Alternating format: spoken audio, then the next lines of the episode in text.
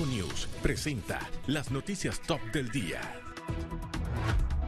Consejo de Periodismo exige explicaciones a presidente de la Asamblea tras señalamientos de narcotráfico. Diputados presentarán solicitud para que ministro de Seguridad rinda cuentas ante el legislativo. Luis Enrique Martinelli enfrenta audiencia ante la justicia de los Estados Unidos. Inauguran Congreso Industrial, buscan aumentar competitividad e innovación del sector. Continúa entrega de propuestas regionales para el Pacto de Bicentenario.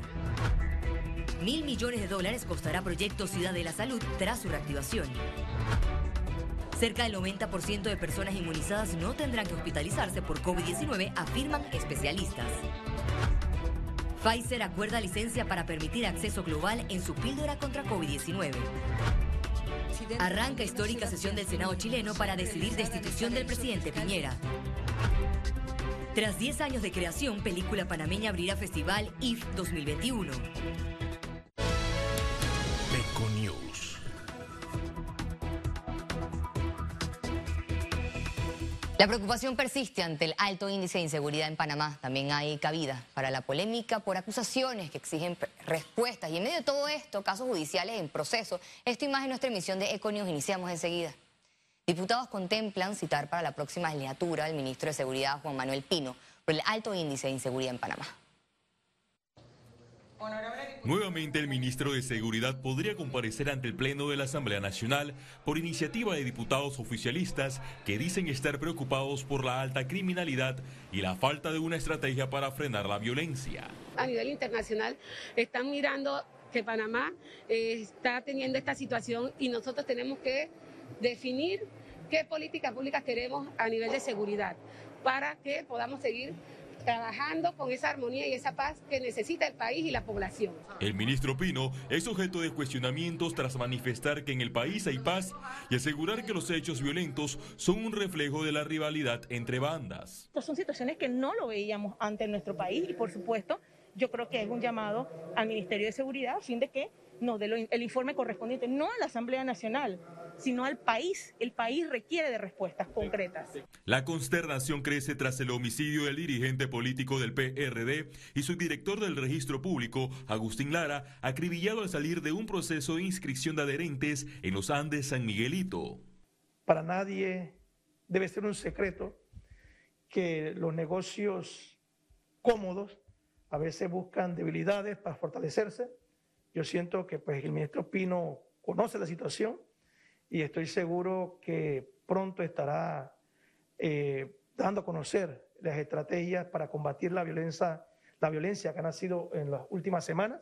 El trámite para la citación del ministro de Seguridad tomará forma a partir del 2 de enero de 2022, cuando se instale la segunda legislatura del tercer periodo de sesiones ordinarias. Félix Antonio Chávez, Econius.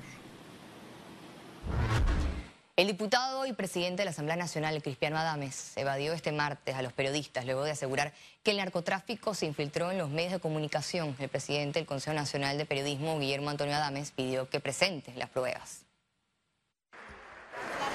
No me sigan. No le voy a...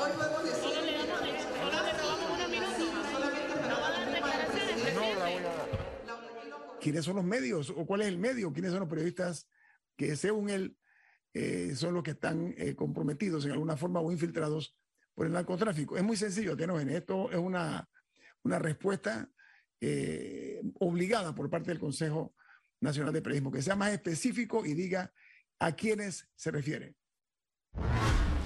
Abogado defensor de Luis Enrique Martinelli Linares presenta propuesta de fianza ante las autoridades estadounidenses. Fue negada en audiencia celebrada hoy en Nueva York. El abogado James McGovern presentó un documento con alternativas para evitar la detención por los delitos de los que se acusa al hijo menor del expresidente panameño Ricardo Martinelli. El jurista ha propuesto un paquete de fianza de 3 millones de dólares. Un responsable financiero ofrecería seguridad adicional como cobrador para el pago de la totalidad de la fianza. También pide confinamiento domiciliario dentro del apartamento de Manhattan y supervisión previa al juicio. Luis Enrique Martínez Linares fue extraditado este lunes a los Estados Unidos y esta tarde enfrentó una audiencia en la Corte del Distrito Este de Nueva York. Abren causa criminal contra 26 personas en medio de investigaciones por caso Blue Apple. El juzgado tercero liquidador de causas penales del primer circuito judicial de Panamá resolvió abrir causa criminal en contra de 26 ciudadanos por la supuesta comisión de los delitos de falsificación de documentos, asociación ilícita, corrupción de servidores públicos y blanqueo de capitales. También se decretó el sobreseimiento y la prescripción de la acción penal en favor a varios investigados. Ahora entramos en materia de salud. Llega a Panamá nuevo embarque con 100.620 dosis de vacunas de la farmacéutica Pfizer. Con este nuevo lote, la operación Panamá 19 dará continuidad al proceso de vacunación en los circuitos 8.4 y 8.9. Igualmente en la comarca Cunayala.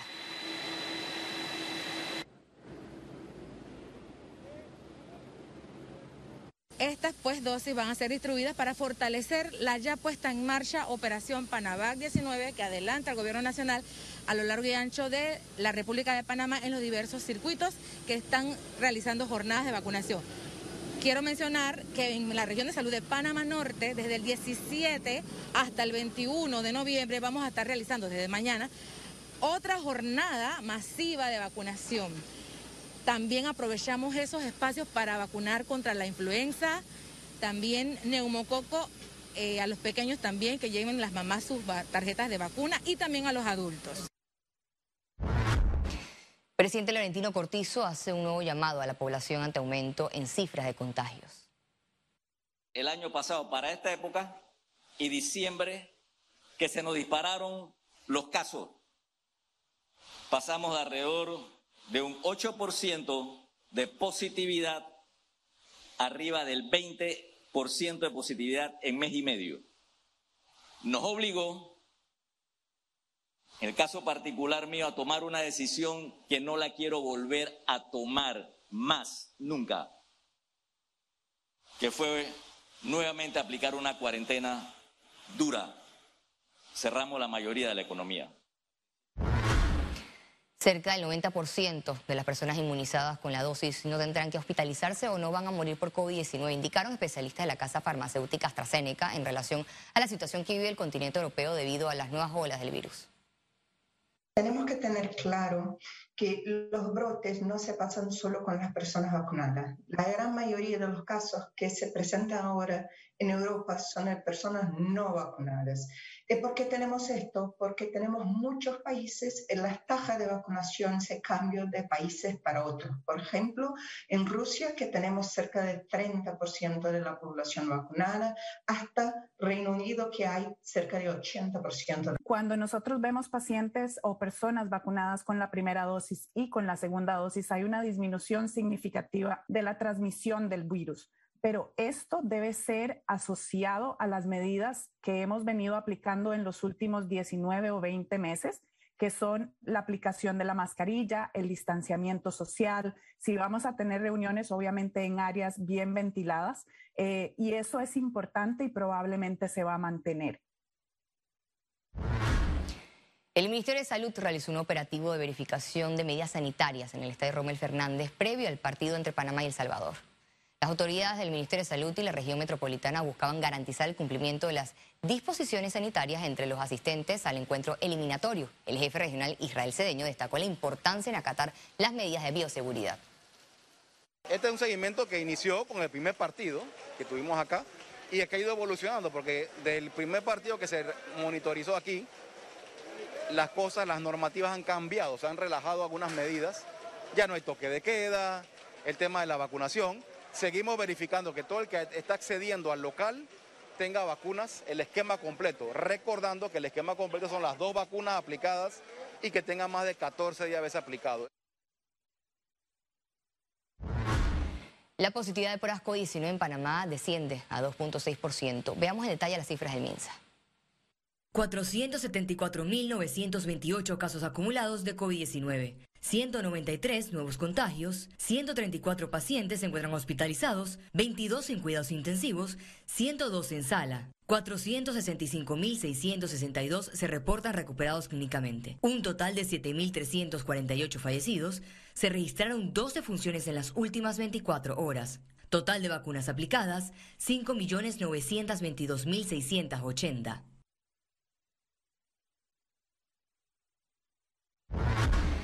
Después de cinco años de paralización, la Caja de Seguro Social logró que se reanudaran los trabajos en la ciudad hospitalaria. La adecuación de una mega obra en abandono, repleta en escoria y que a simple vista parece una ruina atrapada en herbazales, le terminará costando al Estado panameño casi mil millones de balboas. La cifra representa el doble del monto del contrato original adjudicado en el año 2012 por 554.3 millones de balboas. Tenemos un compromiso de culminar la obra equipada y todo, y para eso la Junta Directiva de la Caja del Seguro Social aprobó una nueva adenda que es la que le da ya final a esta obra para que en realidad sea un centro de primera atención. Se espera que en ocho meses esté listo el Instituto Cardiotorácico. Aquí vamos a tener incluso cirugía robótica, eh, va a ser un, un, hospital de más o menos 1.200 camas, eh, vamos a tener también alrededor de 40 quirófanos, eh, se va a poder aquí también, como dije, hacer trasplante, todo lo que es laboratorios especializados y vamos a tener incluso un instituto de investigación y simulación que va a ser muy importante también para la institución y para el país. La ciudad hospitalaria estuvo a cargo de la empresa española FCC, investigada por pagar coimas en Panamá y reconocida por protagonizar un conflicto legal con la Caja de Seguro Social que terminó en un acuerdo para la salida del proyecto y el retiro del proceso arbitral internacional. Viendo que ya tiene fecha límite, que es para diciembre del 2023, estaremos pendientes y haciendo el seguimiento adecuado para que se cumplan con los términos en el contrato y no vuelva a pasar lo que ha sucedido hasta ahora. La reactivación de esta construcción generará unos 10.000 empleos. Félix Antonio Chávez, Econius. Cambiemos de tema. El Pacto del Bicentenario, Cerrando Brechas, realizó en Chiriquí la entrega formal de los consensos finales del Pacto de la región occidental compuesta por las provincias de Chiriquí, Bocas del Toro y la comarca Nuevo un total de 391 acuerdos relacionados a la educación, agua potable, servicios de salud, infraestructura vial y comunitaria fueron entregados durante el acto. Las propuestas están basadas en los 175 mil aportes que los 215 mil ciudadanos subieron en la plataforma Ágora en el periodo de noviembre del 2020 a febrero del 2021. Economía.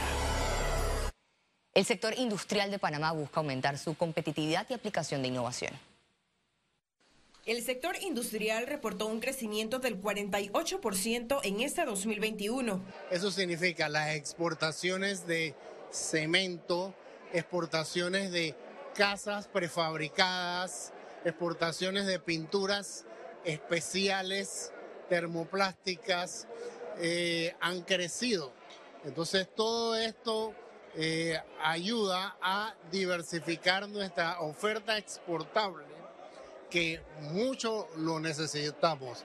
Para que estos números de la industria continúen al alza, este martes el Ministerio de Comercio inauguró el primer Congreso Industrial en Panamá. Vamos a tener un, congreso eh, y una rueda de negocios donde vamos a apoyar a más de 60 agroindustrias a nivel nacional de que puedan tener una rueda de negocios positiva, satisfactoria, con empresas locales grandes donde podrán desarrollar sus productos y llevarlos a otro nivel. El objetivo es que el sector sea más competitivo e innovador. Que la innovación y la tecnología, igual que el recurso humano y el, traspaso de conocimiento, van a ser temas importantes para poder lograr eh, reactivación económica y lograr que estos sectores se desarrollen a corto plazo. Las empresas tendrán que trabajar en adaptar todos sus procesos productivos a modelos más sostenibles. Ahora, eso es fácil decirlo, ¿no? Lo difícil es hacerlo. Eh, y parte de los retos del desarrollo sostenible es eh, no dejar a nadie atrás.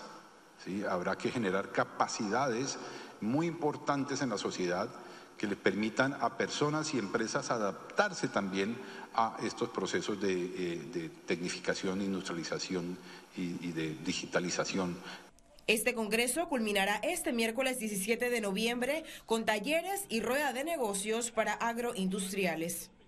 Ciara Morris, Econews. El gobierno repartirá 1.300.000 piezas de productos cárnicos por Navidad. Este año continuamos el programa del año pasado de la Navidad Solidaria, eh, con el propósito de dar un producto navideño que puede ser jamón, eh, pollo, eh, partes de cerdo piernas, también esto, embutidos de cerdo y pollo para aquellos sectores más humildes y más vulnerables de la sociedad, para que en esta crisis puedan pasar una Navidad por lo menos con una cena navideña en los hogares más pobres panameños. ¿Cuándo será el desembolso Ese, ahora mismo el programa ese está alrededor de 19 millones de balboas.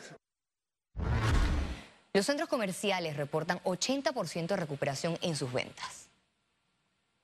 A 15 días de que inicie diciembre, el mes de mayor consumo en el país por Navidad y Año Nuevo, los centros comerciales registran 300 millones de dólares en ventas al mes. Nosotros teníamos ventas aproximadamente de 400 millones de dólares al mes. Eh, nosotros estamos a un 80% de esas cifras. Eh, las pérdidas que tuvimos en los meses cerrados eran oscilaban entre esos 400 millones que se dejaron de vender. Y ya otra vez hemos vuelto a recuperar y podemos decir que podemos andar alrededor de unos 300 millones de dólares en ventas mensuales. No descartan que por los retrasos en la llegada de mercancía y posible escasez de algunos productos aumenten los precios. Muchos se prepararon y todavía tenemos un inventario importante. Recordemos que tuvimos siete meses cerrados, siete meses que no se generaron ventas. Algunos ya tenían inventarios de mercancía. Sin embargo, es exhortarlos a que aprovechen en esta temporada y puedan hacer sus compras este mes de noviembre, que vayan lo más pronto posible a comprar, a separar sus juguetes y sus compras, porque posiblemente los precios vayan a subir producto de los atrasos y las alzas de los fletes que han tenido eh, pues las aduanas y los, y, y, los barcos para poder llegar. Muchos de los comerciantes que, que conocemos tuvieron tiempo de reacción para lograr conseguir abastecerse a tiempo y en forma, entonces hay, hay una expectativa también positiva de que se cuente con bastante mercancía para esta temporada que está llegando. Aunque la Asociación Panameña de Centros Comerciales no celebra el Black Friday, que este 2021 será el 26 de noviembre, señalan que respaldarán a los comercios que anuncien ofertas para esta fecha. Ciara Morris, Econews. Y al regreso, internacionales. Quédese aquí en Econews, ya volvemos.